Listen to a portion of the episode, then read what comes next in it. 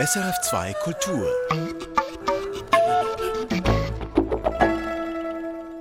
Die Zahl ist beachtlich. Rund 800.000 Menschen in der Schweiz haben eine Lese- oder Schreibschwäche. Diese Menschen haben zwar die Schule absolviert und kennen das Alphabet, trotzdem erschließen sich ihnen längere Texte nicht. Das Lesen bereitet ihnen richtig Mühe. Illettrismus nennt sich dieses Phänomen. Damit auch Menschen mit Illettrismus Literatur genießen können, hat der Literaturvermittler Hauke Hückstedt den Sammelband Lies herausgegeben. Lies mit Ausrufezeichen dahinter. Sämtliche Geschichten darin sind einfach und verständlich erzählt. 2020 ist dieser Band zum ersten Mal erschienen. Nun gibt es eine zweite Ausgabe. Zwölf namhafte Autorinnen und Autoren haben Texte dafür verfasst. Eine Schriftstellerin, die sowohl zur ersten als auch zur neuen Ausgabe von Lies eine Kurzgeschichte beigesteuert hat, ist Julia Schoch. Wie verfasst man literarische Texte in einfacher Sprache? Und was lässt sich daraus wiederum für das Schreiben von anspruchsvolleren Werken lernen? Darüber spreche ich in diesem Kulturtalk mit Julia Schoch. Die deutsche Autorin ist mir jetzt aus ihrem Wohnort Potsdam zugeschaltet. Ich bin Katja Schönherr. Hallo. Julia Schoch, ich möchte Sie gerne vorstellen. Sie sind 1974 in der DDR geboren. Sie haben Germanistik und Romanistik studiert. Sie sind als Übersetzerin aus dem Französischen tätig und als Schriftstellerin. Aktuell arbeiten Sie an einer autofiktionalen Romantrilogie. Der zweite Teil dieser Trilogie ist gerade erschienen. Das Liebespaar des Jahrhunderts heißt dieser Roman. Von der Frankfurter Allgemeinen Zeitung wurden Sie einmal als Virtuosin des Erinnerungserzählens bezeichnet. Und sie haben zahlreiche Preise gewonnen, darunter im vergangenen Jahr die Ehrengabe der Deutschen Schiller Stiftung für ihr schriftstellerisches Gesamtwerk. So, Frau Schoch, jetzt habe ich Sie mit meinen Worten vorgestellt. Lange Sätze waren dabei, allerlei Fremdwörter auch. Stellen Sie sich doch nun bitte selbst einmal in leichter Sprache vor. Ich lebe seit langem mit meiner Familie in Potsdam. Morgens fahre ich mit dem Fahrrad ins Büro. Mein Büro ist eine kleine Stube unterm Dach. Dort schreibe ich. Wenn ich fertig bin mit der Arbeit, gehe ich manchmal ins Kino. Ich habe mehrere Bücher geschrieben, Erzählungen und Romane. Ein Roman heißt Mit der Geschwindigkeit des Sommers. Ein anderer Schöne Seelen und Komplizen. Oft übersetze ich auch Romane aus dem Französischen. Übersetzen ist eine freundliche Arbeit. Sie beruhigt mich. Schreiben ist anstrengender, aber wenn ich schreibe, erkenne ich die Welt und mich besser. Mein letzter Roman heißt Das Liebespaar des Jahrhunderts. Das ist Ihre Biografie, Ihre Kurzbiografie, wie sie hinten im Sammelband Lies abgedruckt ist. Frau Schoch, was hat Sie denn gereizt, an diesem Projekt mitzuwirken? Ich interessiere mich generell für Experimente und für Wirkung, die man mit Sprache erzeugen kann. Insofern war ich da gar nicht abgeneigt und war sehr interessiert daran, zu, mal zu schauen, was passiert. Und das war ja eine ja, eine ziemlich spannende Aufgabe, auch deshalb, weil ich nicht einen Text, den ich schon hatte, einfach nur übersetzt habe in einfache Sprache. Ich habe wirklich einen neuen Text geschrieben, also extra für, für, diese, für diese Aufgabe sozusagen. Dadurch gibt es auch keinen Urtext, mhm. der äh, kompliziert wäre und ich setze ihn dann nochmal in einfache Sprache um. Also so war es nicht. Ich habe sozusagen gleich in diesen, in der einfachen Sprache gedacht. Das ist ja, glaube ich, auch der, der Ausgangspunkt dieses Sammelbands, ne? dass man nicht, ja, was es ja gibt, genau. klassische Werke in einfache Sprache übersetzt, beispielsweise Kafka oder Goethe äh, in einfache Sprache übersetzt, sondern mhm. originär für diesen Band äh, eben geschriebene ja. Texte von namhaften ja. Autorinnen und Autoren. Hatten Sie das Gefühl, da war so ein Bedürfnis da jetzt vielleicht seitens von Menschen, die von Illettrismus betroffen sind oder von Menschen, die geistig beeinträchtigt sind oder von Menschen, deren Muttersprache eben nicht Deutsch ist? Hatten Sie das Gefühl, da war so ein Bedürfnis da nach echten literarischen Texten für Sie? Ja, offenbar. Das ist mir aber erst aufgegangen, als das Buch dann auch schon fertig war und wir ja auch viele Veranstaltungen gemacht haben. Oder, oder ich viele Veranstaltungen gemacht habe, ja, mit, mit anderen Autoren im Tandem oder so. Und da wurde, wurde mir das erstmal richtig bewusst, was da für ein riesiges Publikum im Grunde ist. Und, und auch aus den unterschiedlichsten Gründen. Man denkt ja immer schnell so in eine Ecke, wen, wen könnte das denn interessieren? Aber dass man andersrum mal denkt und sagt, nee, wir, wir sprechen keine Zielgruppe an, sondern sagen von vornherein, wir schließen grundsätzlich keinen aus. Das äh, fand ich jetzt auch mal einen interessanten Ansatz. Also, mhm. dass man im Grunde Literatur für alle was ja eigentlich der Normalfall sein sollte, also dass man Literatur für alle schreibt. Und wenn man da auf den Veranstaltungen sitzt, merkt man, aus welchen verschiedenen Gründen jemand zu so einer Lesung kommt. Mhm, was waren das so für Gründe? Äh, naja, das sind Leute, die Deutsch lernen, auch die Pädagogen, die irgendwie nach Konzepten und nach Texten suchen, die in der Erwachsenenbildung tätig sind.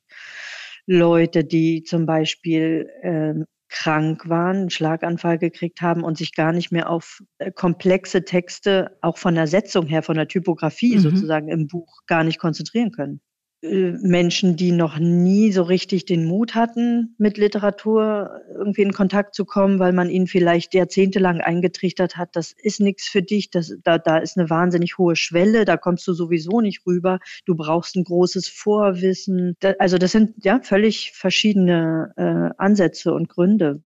Aber hatten Sie, als Sie angefragt wurden fürs Projekt, hatten Sie da mal kurz diesen Moment, wo Sie gedacht haben, ja, Sie sind ja bekannt als eine Autorin, die in die Tiefe geht, deren Romane voll sind von Reflexionen, auch von lebensphilosophischen Fragen. Hatten Sie da mal diesen Moment, hm, passt das zu meinem Selbstbild als etablierte, angesehene Autorin, jetzt einen Text zu schreiben, der dezidiert einfach gehalten ist? Naja, ich, ich glaube, ich habe eh schon immer zu einer so ganz ganz klaren Sprache geneigt. Vielleicht war das gar nicht so ein Widerspruch am Ende. Aber eben das nochmal so ein bisschen radikaler zu machen und, und anhand dieser Regeln eben auf genaue Dinge zu achten. Also wie jetzt keine Schachtelsätze zu machen, mehr Verben als Substantive zu benutzen ähm, und diese, diese Wortwiederholungen zum Beispiel die man ja machen muss, was ja auch fast so ein Gesetz ist. Also man darf in einem nachfolgenden Satz sollte man das Substantiv dann nochmal wiederholen oder das Subjekt und nicht ersetzen, zum Beispiel durch ein Pronomen. Ja. Dadurch entsteht ja was, das habe ich ja dann gemerkt beim Schreiben. Also es entsteht fast sowas wie eine Litanei. Und wenn man, ich habe ja auch einen, einen Text der von Trauer durchzogen ist, so ein bisschen, oder von Wehmut, da passte das hervorragend eigentlich dazu. Oder vielleicht hat die Sprache sogar diesen Ton erst richtig hervorgebracht. Auf diese Regeln, die Sie beim Schreiben achten mussten, werden wir gleich noch zu sprechen kommen, Frau Schoch. Aber ehe wir weiterreden, möchte ich gerne noch was Begriffliches klären. Und zwar gibt es die leichte Sprache und es gibt die einfache Sprache. Die leichte Sprache ist ein Konzept, das sich vor allem an Menschen mit einer Behinderung richtet. Da wird dann wirklich ein Inhalt ganz, ganz stark heruntergebrochen. Es werden zum Teil sogar gedruckte Wörter durch Bilder ersetzt. Ja, und dann gibt es noch die einfache Sprache. Die ist nicht ganz so reduziert und richtet sich, wie eingangs erwähnt, zum Beispiel an Menschen mit Illettrismus, Menschen, denen das Lesen schwerfällt. Leichte Sprache und einfache Sprache werden oft synonym verwendet, obwohl es eben doch kleine Unterschiede gibt. Für diesen Sammelband nun, Frau Schoch, haben Sie in einfacher Sprache geschrieben. Lies, der Titel des Sammelbands steht übrigens auch für Literatur in einfacher Sprache. Ja, und bevor Sie mit dem Schreiben loslegen konnten, haben Sie ja gemeinsam mit den anderen Autorinnen und Autoren einen Regelkatalog erarbeitet. Diese Schreibregeln fand ich ganz interessant und die habe ich mal von einem Kollegen einsprechen lassen. Die Regeln lauten wie folgt. Erstens. In den Texten können wir erfinden. Zweitens. Wir schreiben Texte von 20 Minuten Vorleselänge. Drittens. Wir benutzen einfache Wörter. Viertens. Wir schreiben einfache Sätze. Fünftens. Wenn wir Sprachbilder verwenden, erläutern wir diese. Sechstens. Wir vermeiden Zeitsprünge. Siebtens. Wir erzählen aus nur einer Perspektive. Achtens. Wir gliedern unser Textbild anschaulich. Neuntens. Möglichst wenig Hauptwörter. Zehntens, möglichst viele Verben. Julia Schoch, wie sind diese Regeln denn entstanden, die Sie alle beim Schreiben beachten mussten?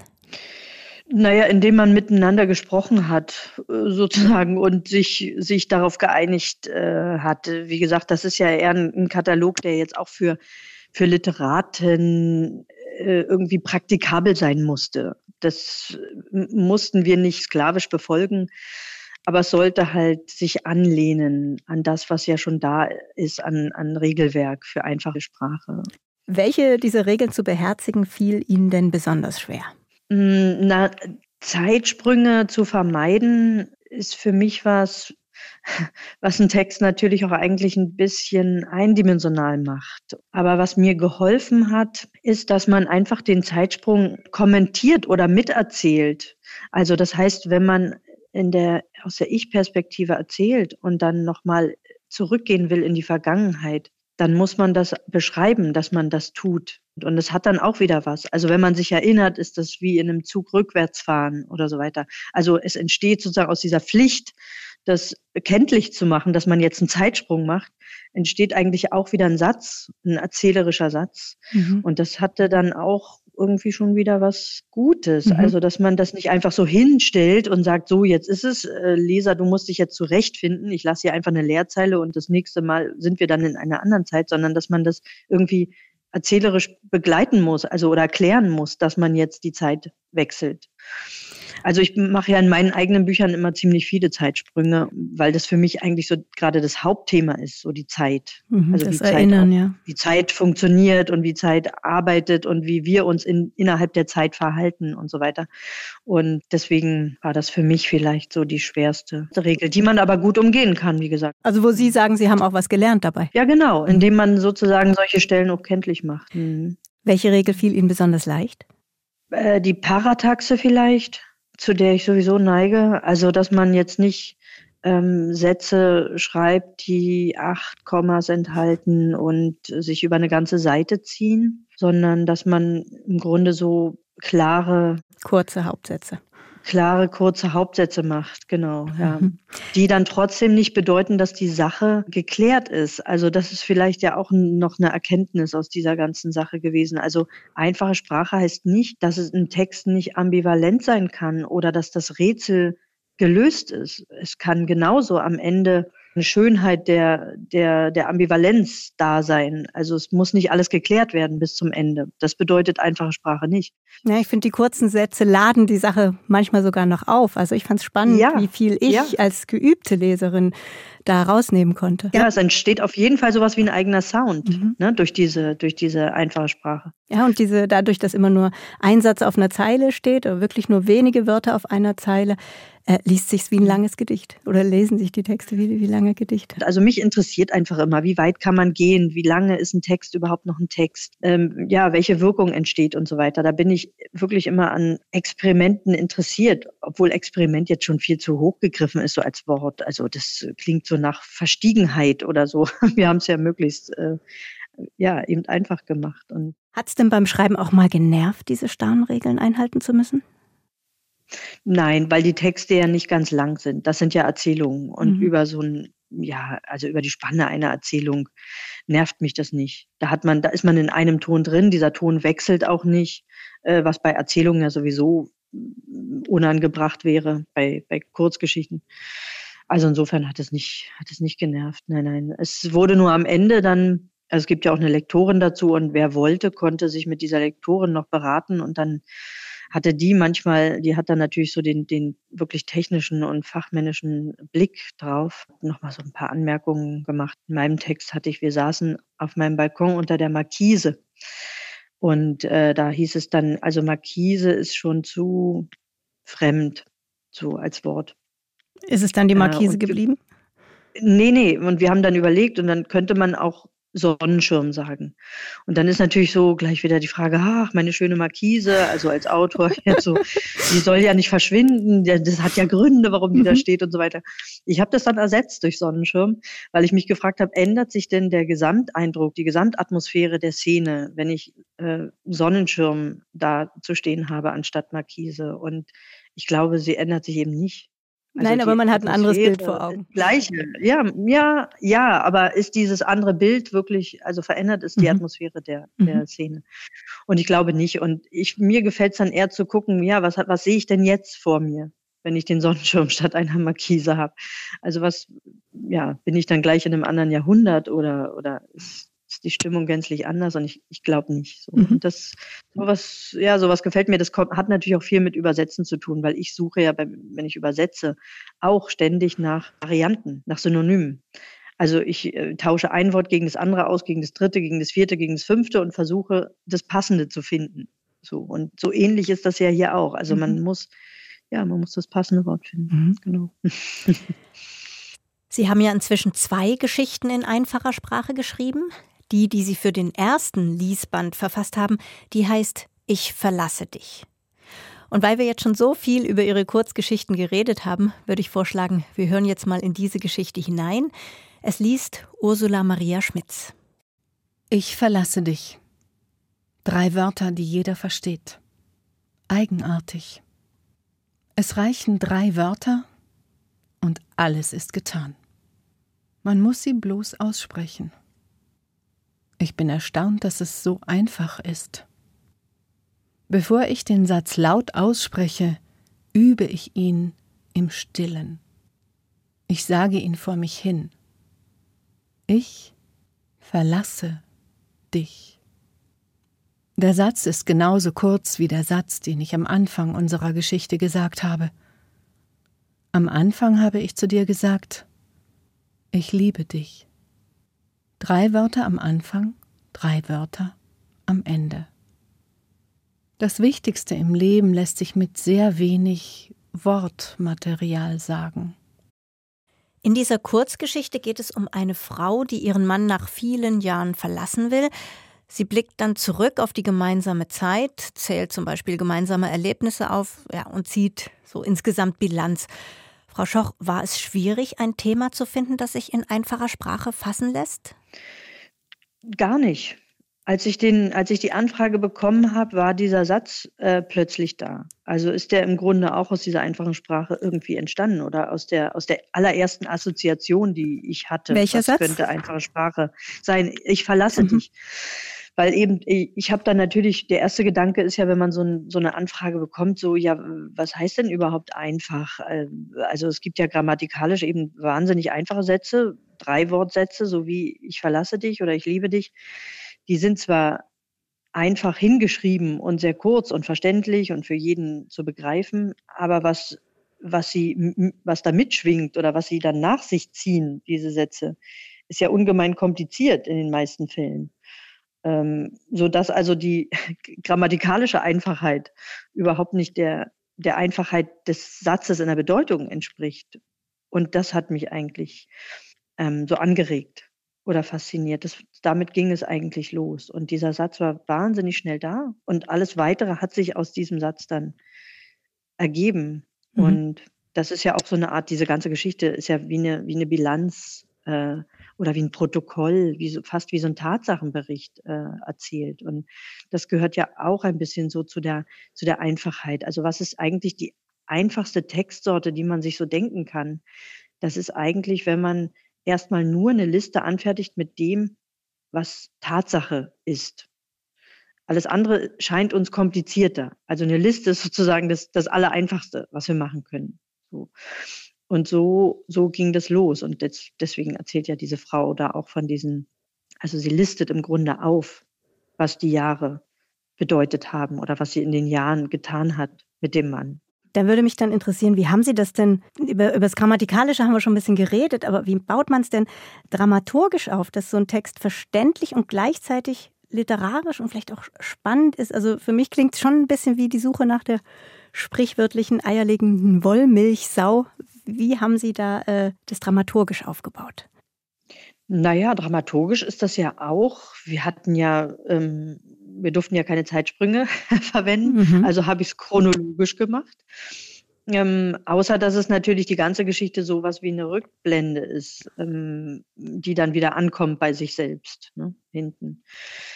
Aber ansonsten habe ich sozusagen bin ich durch die Jahre gegangen und habe versucht, ähm, chronologisch aufzuzählen, ohne zu werten oder groß zu urteilen, sondern nur zu erzählen, was ist Tatsache gewesen in all den Jahren und dafür möglichst anschauliche Bilder zu finden ähm, und die Vorgänge, die passiert sind, klar zu benennen und das jetzt nicht mit ähm, nicht mit Vermutungen oder mit äh, so Traumbildern irgendwie zu, zu speisen, sondern einfach nur, ja, wie eine, wie eine Liste, wie ein Protokoll aufzuschreiben. Ja, und letztlich, ich, ich muss ja sagen, als selbst als geübte Leserin überfordern mich ja manche literarischen Texte. Deshalb kann man ja vielleicht auch sagen, vielleicht darf auch so ein Text in leichter oder einfacher Sprache ein bisschen überfordern oder ein bisschen herausfordern, oder? Es darf doch auch drin liegen, oder? Ja, also wie, wie, der, wie der einzelne Leser, die einzelne Leserin das jetzt äh, auffasst, das weiß man ja sowieso nie. Also ich, man schickt den Text äh, sozusagen raus und dann wird damit gemacht, was damit gemacht wird. Ähm, das kann ich nicht beeinflussen. So, ich habe nur in den Lesungen gemerkt, dass das wahnsinnig äh, berührt hat. Und das ist ja ein Zeichen dafür, dass es eben trotz der vermeintlichen Holzschnittartigkeit, wie man ja vielleicht auf den ersten Blick glauben könnte, bei, bei einfacher Sprache, dass also vieles weggelassen werden muss, dass, dass aber gerade dieses auf den, auf den wesentlichen Punkt kommen, dass man sich auf das Wesentliche konzentriert, dass das wahnsinnig berührt hat, die Leute. Und also mehr, mehr, also Feedback kann man ja gar nicht äh, bekommen. Ne? Gab es Tränen im Publikum? Ja, das kann ich sagen. Mhm. So, und das hat mich natürlich auch, naja, nicht gewundert. Es hat mich, es hat mich natürlich gefreut in erster Linie, weil das dann wieder zu diesem Ausgangspunkt zurückführt. Was kann man denn alles mit Sprache machen? Und es sind ja nur, es sind ja nur Buchstaben auf Papier. Also man darf immer wieder daran erinnern, dass es das als bei der Musik oder beim, beim Film, der, der direkt andere äh, Hirnregionen bei uns anspricht irgendwie und, und ohne Grenze, ohne Barriere sozusagen in uns reinschießt. Aber Literatur ist ja was anderes. Also das, das sehen wir nur erstmal auf dem Papier und das muss sich verwandeln und dass sich das auch eben in einfacher Sprache verwandeln kann in, in Bilder im Kopf und in Gefühle im Leser. Das ist doch erstaunlich. Mhm. Sie hören den Kulturtalk auf SRF 2 Kultur mit der deutschen Schriftstellerin Julia Schoch. Frau Schoch, jetzt haben wir ja vorhin einen Auszug aus Ihrer Geschichte Ich verlasse dich gehört. Neben dem Sammelband ist nun gerade auch Ihr neuer Roman erschienen. Er heißt Das Liebespaar des Jahrhunderts. Ein wirklich unheimlich kluges, zartes Buch ist Ihnen da gelungen. Ich muss zugeben, es gibt wenige Bücher, in denen ich so viel unterstrichen habe wie in diesem, weil ich finde es so angefüllt mit klugen Gedanken. In diesem Roman geht es um eine Frau, die nach Jahrzehnten gemeinsamer Beziehung ihren Mann verlassen will. Das kommt uns jetzt bekannt vor. Also das Thema ist ja dasselbe wie das, das Sie auch in Ihrer Kurzgeschichte behandelt haben. Was war denn jetzt zuerst, die Kurzgeschichte oder der Romananfang? Äh, das war die Kurzgeschichte, genau. Und wie so oft, ähm, ich, ich mag eigentlich so die kurze Form, weil die, weil die mir so die Möglichkeit gibt, mich darin schon mal auszuprobieren. Und ich hatte oft in den letzten Jahren habe oft kurze Texte geschrieben, bevor ich dann gemerkt habe, ah, das funktioniert oder da, ich möchte da noch mehr sagen. Und genauso war es hier auch. Also als ich die fertig hatte, die Geschichte, habe ich gemerkt, ich bin damit noch nicht fertig, also mit diesem ganzen Stoff und da kann noch viel mehr rein und da die die ist unheimlich beweglich auch von der Dramaturgie, da, die die kann auch mehr aufnehmen noch und ja, dann dann war die da und der Ausgangspunkt war ja schon da ähm, mit diesem Ich verlasse dich. Das ist ja auch im, im Roman dann jetzt so. Und dann habe ich habe ich das ausgebaut, weil ich auch meine Freude daran gespürt habe. Also ich hatte eine große, eine große Lust, das zu schreiben. Und das ist ja, glaube ich, immer das Wichtigste. Ja, die Ähnlichkeit, die sticht auch wirklich schnell ins Auge, weil sie sich auch im Roman gleich am Anfang mit dem Gedanken befassen, dass es immer drei Wörter braucht. Drei Wörter, um zu sagen, ich liebe dich. Drei Wörter aber auch, um zu sagen, ich verlasse dich. Hören wir doch jetzt mal die ersten Sätze des Romans, das Liebespaar des Jahrhunderts, vorgelesen von Ursula Maria Schmitz. Im Grunde ist es ganz einfach. Ich verlasse dich. Drei Wörter, die jeder Mensch begreift. Es genügen drei Wörter und alles ist getan. Man muss sie bloß aussprechen. Ich bin erstaunt, dass es so einfach ist, und noch etwas erstaunt mich. Der Satz ist genauso kurz wie der, den ich am Anfang unserer Geschichte gesagt habe. Am Anfang habe ich zu dir gesagt, ich liebe dich. Drei Wörter am Anfang, drei Wörter am Ende. Wie es aussieht, lässt sich das Wichtigste im Leben mit sehr wenigen Wörtern sagen. Also man kann sagen, aus Ihrem Kurztext Ich verlasse dich, aus Ihrem ersten Experiment in einfacher Sprache ist dann ein ganzer Roman entstanden. Wie haben Sie das gemacht? Hatten Sie die Kurzgeschichte neben sich liegen als Gerüst und haben die dann sozusagen ausgeschmückt, um einen prallen Roman draus werden zu lassen? Oder wie sind Sie da vorgegangen? Genau, also die, die Kurzgeschichte, die bildet ja jetzt quasi so ein bisschen den Anfang oder ein Teil der Kurzgeschichte bildet den Anfang des Romans. Das ist ja äh, praktisch wie so ein erster Durchlauf durch das Leben. Und dann beginne ich aber nochmal von vorn und fächere das sozusagen mehr, mehr auf. Das, also all, all das, was in der, in der Geschichte selbst jetzt noch nicht stattgefunden hatte, kommt dann, kommt dann im Nachgang. Aber das ist erstmal sowas wie so ein Ausgangspunkt, wo auch diese Liste eben vorkommt, was sie alles gemacht haben, damit der Leser auch erstmal informiert ist. Also er wird nicht, er wird nicht hingehalten, sondern er wird eigentlich auf den ersten drei Seiten auch gleich informiert, wie lange es gedauert hat, was alles passiert ist und was man erwarten darf. Also was sozusagen auch der zeitliche Rahmen ist. Genau, das ist so eine Liste, wie viele äh, äh, Sommer sie gemeinsam erlebt haben, wie viele Infektionen sie durchgemacht haben, wie viele Küchen sie sich angeschafft haben.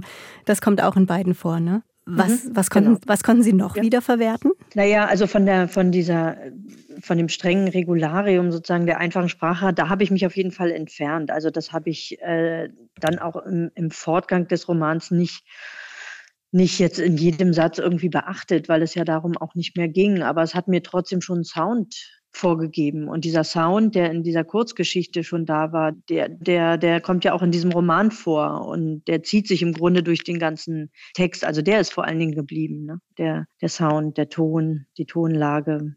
Mhm. Genau. Ihr aktueller Roman Das Liebespaar des Jahrhunderts ist ja der zweite Teil einer autofiktionalen Trilogie. Die Romane hangeln sich also eng an ihrem eigenen Leben entlang. Sie haben dafür tief in ihr Gedächtnis hineingegraben und versucht, Erinnerungen und frühere Gefühle hervorzuholen, sozusagen Klarheit über ihre eigene Geschichte zu bekommen. Noch zum Abschluss, Frau Schoch. Am Anfang beim Vorlesen Ihrer Kurzbiografie, da haben Sie gesagt, wenn ich schreibe, erkenne ich die Welt und mich besser. Hilft nun die einfache Sprache beim Erkennen und ja, beim Erinnern?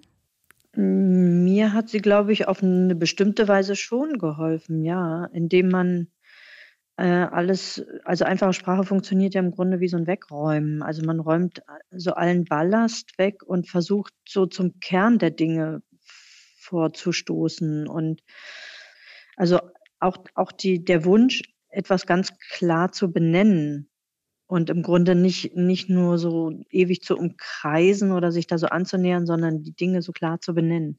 Ich glaube, das hat schon was mit, mit einfacher Sprache letztlich zu tun. Mhm. Ja. Julia Schoch, ich danke Ihnen für dieses Gespräch. Das war der Kulturtalk mit einfacher Sprache zur höheren Literatur. Ein Gespräch mit Julia Schoch. Mein Name ist Katja Schönherr.